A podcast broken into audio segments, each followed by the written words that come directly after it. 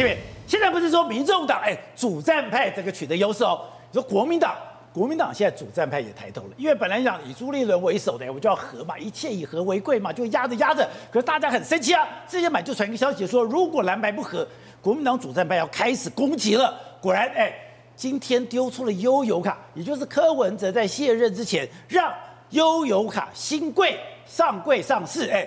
这中间有问题吗？呃，宝杰哥，现在蓝白的主战派全部都这个濒临开战了。民众党主战派濒临开战，民众党说这开战了。国民党台北市党部的主委黄吕锦如，他今天也讲哦，他说超过百分之九十九成以上的国民党党员都说不要和了，开战，不要和了。那现在其实据说国民党也准备好了 Plan B，就是攻科的 B 计划，一旦不和，那不好意思了。就不用客气了，把你柯文哲在台北市政府的任内一连串的缺失，包括当初不是说什么五大弊案，大巨蛋就是其中一个弊案啊，卡八年。可是上礼拜不是这个开始有亚冠赛，开始在那边比赛了吗？观众也进驻啦，然后也进去这个看球赛啦。虽然有一些缺失，有一些角度的什么问题，但是觉得呃终于有个大巨蛋。可是，在你柯文哲任内却卡了八年。你当初在选台北市长的时候，还把这个说成是一个弊案，然后而且不要盖大巨蛋。那你现在？这巨蛋不是好好的，大家还在看球赛，不然我们八年前就有巨蛋了。就是要开始把柯文哲任内的缺失、施政的问题，还有这个弊案如列一个一个这个秀出来，所以刚好无独有偶，所以国民党主战派开出刀了。所以你看到台北市长蒋万安，刚好他今天去这个市议会备询，就有议员直接就问他。哎，那你当初这个去年年底柯文哲卸任前仓促就通过台北这个悠游卡公司的这个这个台北智慧悠游卡公司的新贵案，这个案子那会不会有问题啊？那蒋万安也罕见的这个批评说，柯文哲当时让这个新贵案通过啊，根本就不符政治伦理，也不符合惯例，而且未来可能会发生股价被炒作的风险。蒋万安出手，你看到蒋万安出手了，就可以嗅到那种工科信号的发起喽。蒋万安出手无独有偶，我刚刚讲了，十一月二十号联合报的社论，连小社论黑白集也在这边讲我刚刚说的柯文哲看看大巨蛋。是怎么被他卡住了？现在又可以开始让民众进去这个大巨蛋欣赏球赛，而这一连串，你看到联合报平面媒体的这个社论，以及蒋万安的这样的一个这个发言，讲这个台北智慧卡公司，你要骂人家悠游卡，你要有证据啊！悠游卡有什么问题？那我就跟大家讲，悠游卡公司在去年下半年冲仓促通过新柜的时候，以前这个我也问过这个当时。以前连胜文的秘书，现在是台北市议员，这次还列入部分区立委的这个徐宏庭哦。哦，他们以前在交给柯文哲的时候，一年的这个还可以赚两亿元哦。等到他们这个现在从蒋万安从柯文哲手上接过来这个悠游卡公司，一年。只能够赚到五百万，为什么？五百万跟两亿落差多大？对，那当然你可以看到台北市议员刘采薇，好，还有包括林延凤都有不同的这个看法。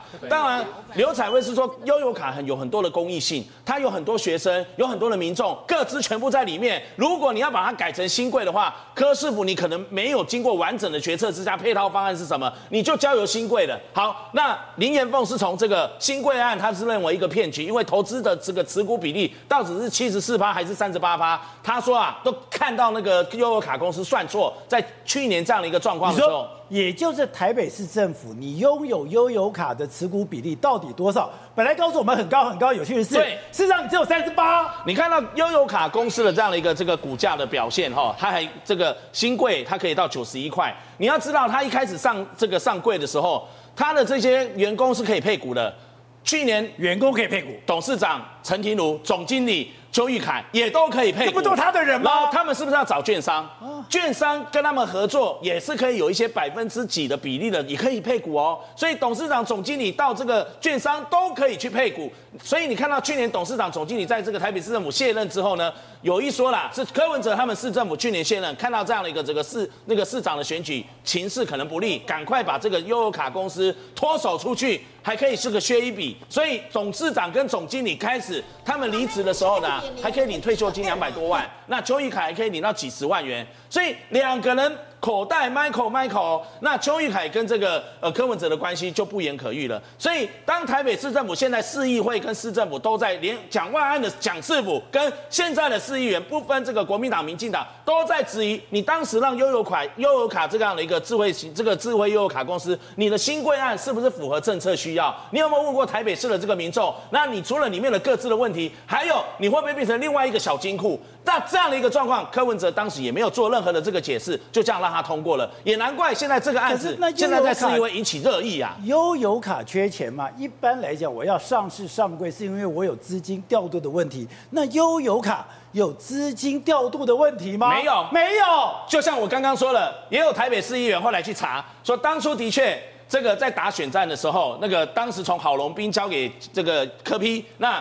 连胜文当时是悠游卡公司董事长，他们呢还可以赚那么到一两亿元，那结果到现在呢，他们的这个营业成本本来是十四点六亿，后来十四点七亿，后来增加一点六亿，变成十六点三亿。到柯文哲卸任的时候，你不但赚钱缩小为一年五百万，而且你营业成本要增加一点六亿，要变成十六点十六亿多元。你说赚的少了，然后成本增加，花的钱多。后来有市议员，有台北市议员，好，他我就不讲是谁，但是他有提醒我，他说其实你可以去查。后来他去翻了一下，他发现悠游卡公司后来请了一大堆人。人事费垫高了很多，哦、你就不难知道为什么他们营业成本会增加一亿六千多万。的成本有在在，他的人事有在增加，人事有增加，所以那个市议员告诉我说，可见科比塞了不少人在这个悠游卡哦，这个台北智慧悠游卡公司里面，所以成本垫高，增加那么多，然后赚的钱又越来越少，然后这个时候你又告诉我要新贵，然后新贵了之后，这股市的这个上上柜之后的价钱，然后再加上配股。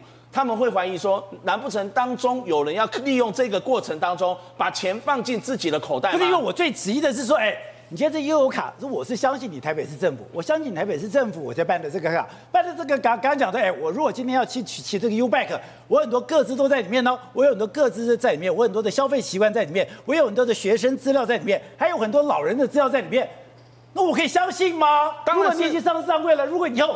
这些股权转移怎么办？当然是有很大的一个问号啊！甚至有台北市议员去查，去年柯 P 不是说啊，悠游卡公司我们还可以提高国人的这个消费诱因之外，你到了日本出国去冲绳去旅游的时候，你也可以拿来刷卡。结果后来大家就想说，那冲绳公司你可以这个拓展业绩，预计预期去年那时候讲说要到两百万，有台北市议员去查业绩。它不过二十二万，而且真的营收不到五千块，只有四千多块钱。那你讲了半天去这个冲绳很好用，还有民众去冲绳实测，到冲绳又有卡根本不能用，你哪来可以赚钱呢？也难怪蒋万安这时候会提出来，除了不符政治伦理的话，蒋万安提的是最大一点，他最担心的是是不是有人为炒股的风险。那这个我相信整个事件。如果今天台北政府你控制的是五成以上，或者你有绝对优势，你要怎么炒股，你的股权要怎么转移，或者有心人士你要怎么去收集股票，台北政府都不用担心。可是如果台北市政府你今天所拥有的股权不到五成，你是够是相对少数的话，那只要有一个人刚刚讲的这些资料是很多人想要的，特别是很多银行公司、很多的金融公司想要，他想要的话，那我如果去收购，那如果今天来炒作这个东西，那那最后台北市政府丧失了对。悠游卡的这个控制权，这要怎么办？那这个关卡是由谁来把关？台北市政府已经无权啊，所以才有市议台北市议员告诉我说，的确在这个过程当中，很多银行、很多券商都有兴趣，也想收购，也想谈。所以光是这个案子所引出来，科比到底市政有哪些状况？我回过头来一开始讲的，国民党中央高层在知道这些事情之后，只有讲说没关系，既然濒临破局，双方要撕破脸了。那就放手打吧，放手打。好的，玉峰，刚才讲昨天看到了柯文哲，马上把郭孟瓦维啊，柯文哲跑去吧，跑去找了郭台铭。对，可以去找郭台铭，怎么今天哎，今天又出事了？对，这两个地方都出事，屏东出事。彰化也出事。对，好，郭台铭的连署书呢？郭先生现在来讲的话，真的是莫雷修啊！现在来讲呢，不只是北部的地检署，北三检在办，全台湾都在办。屏东潮州这边呢，竟然镇长被收押了。镇长。然后呢，另外一个彰化地检署最扯了，我们之前也听到了，你从北中南这个一开始一份是一千块的底价，然后呢，哎，层层剥削之后呢，五百、三百、两百。到了屏东，我们就说哇，你这两百太过分了。现在最新的发展是，竟然有人拿他的连署书来干嘛？换毒品。你现在连署书换毒品？对，现在来讲的话，我的天哪，现在已经是无所不用其极了。现在来说的话，有些人他对钱啊，不要紧，好，我就给那个倒沙缸。有些低就是比较自然人口的，他就是缺毒品，竟然来换毒品，价值六千块的毒品可以换几份？换二十份。简单来讲的话，就是一份就算三百块，所以呢，这些东西来讲，对彰化地检署来说，这个东西太好办了，因为呢，这些治安人口、这些吸毒的人口一闹之后呢，马上就交代了，哦，姓詹呢，家没给我去挖这挖这啊，李长坤，李长坤都啊六千块毒品，这个东西来讲的话，干清清楚楚啊，直接就被查出来了。所以有一个姓柯的女子，一份三百块对价交出二十份，大概就取得价值六千块的毒品。对，所以呢，你说用钱买连署书，这样来讲的话，对北检检来讲办这个东西已经没有难度了。对南部的地检署来讲，这彰化地检署已经办出了新的太阳了。所以你说这个案子会不会？爆炸一定会炸的，因为你说太多奇奇怪怪的，啊、你有公庙的系统，你有黑帮的系统，你有逮标会系统，你连毒品，毒品你连药头你都吸收了，所以你说你这个到底会不会变康？一定会变康的。以现在来讲的话，各地来说的话，已经至少有一百组，一百组是什么意思呢？这一百组完全用什么飞机呀、用 Line 啊来来来来来进行说，哎，你来跟我换，而且检方已经掌握到了。过去他们说的东西都不是事实，很多人在说，哎，没有啊，我们弄这个弄这个东西，我可能需要租金，我可能需要办公用品，而这一百组的 LINE 的对话记录或是 Telegram 的对话记录里面，都是讲讲得很清楚，你现在要几份用坏。现在来讲的话，这个东西已经是对价啦，你已经没有说在过去来讲的时候，我要去租场地，我要去用影印机，Telegram 里面的资料，对，LINE 的资料。所有社群软体的资料，它都有了。对，可 Telegram 不是很秘密吗？好，秘密的东西是说，如果我在传输的过程中，宝杰哥，我跟你讲秘密，我打电话或者我传给你，弄完就删掉。这些人删都不删，甚至还有人，很多人很怕忘记，还把它截图下来。这个我的天啊，这个东西对他来讲，我如果跟你谈了条件，对，我还怕你不认账，对，所以我把你跟你的谈的条件以后，我把它截图下来，截图下来传给你说，哎，无限待机哦。他们是截图下来放在赖的记事本。这个东西对他们来讲真的是有够笨啊！所以这个东西来说的话，你让层层烧的话，一定到最后一顶出来及。那可是现在看起来办的慢慢的啊！我觉得东西我们还是要回到你办案有节奏，你前面可能不知道，你这个不知的未知的嫌犯、已知的嫌犯，你搜搜搜。现在来讲的话，其实一点五磅啊！啊这个办案五磅之后呢，你就是等等一个人，等到一个破口，你这时候就把他抓来，直接讯问之后，一定有答案。对吧？现在柯文哲哎。又跑去找郭台铭了，然后现在在黄世就讲郭科配、科郭配都有可能，难道现在哎柯文哲跟国民党的蓝白河破局之后，哎整个郭科或柯柯郭会结合在一起了吗？首先，国民党宣布是礼拜三是最后期限啊，目前我们是看法上就是说有倾向于破局的方向在发展中，这是第一点，我要先宣布。然后第二点来讲的话，是他昨天。这个呃，柯文哲跑到郭台铭家谈了一个小时，据说是去讨论他补课、补修他的这个统计学嘛啊、哦。那黄世修讲是另外一个讲法了啊、哦。那据我了解，当场其实还有另外一个人哦，周点论议长在现场，他们三个人一起谈的。那一起谈的时候，那当然谈什么东西？当然谈很简单，就一个标的物嘛，就是要请柯呃郭台铭。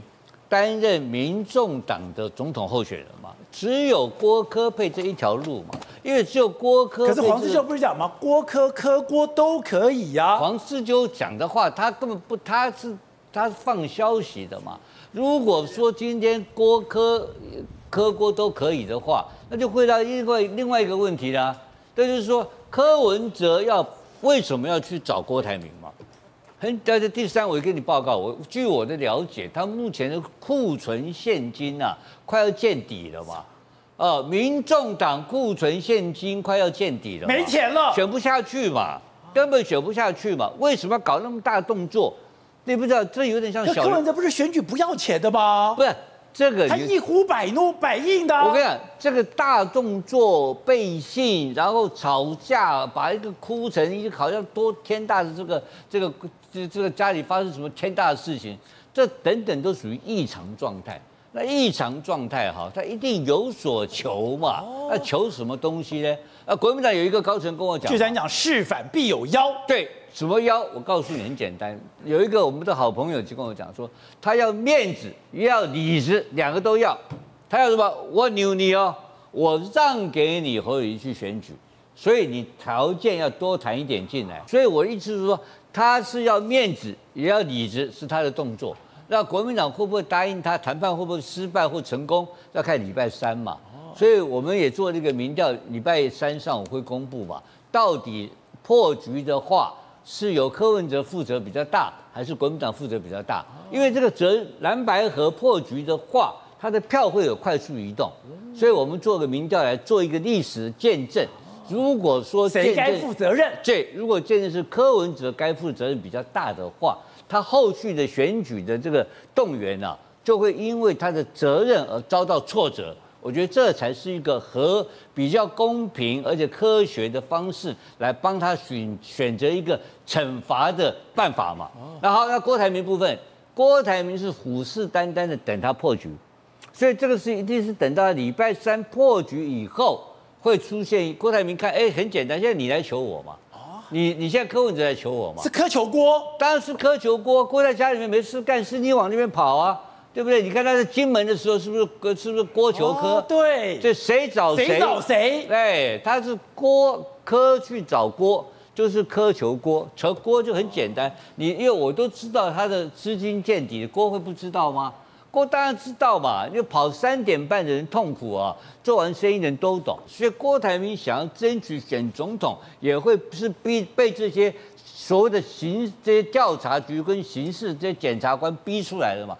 逼他铤而走险，跟你玩大的，那这个只有一个选项，就是郭台铭选总统。所以礼拜三之后，如果蓝白河破局，然后柯选不下去，没有钱，非要投靠这个新的这个郭大善人不可。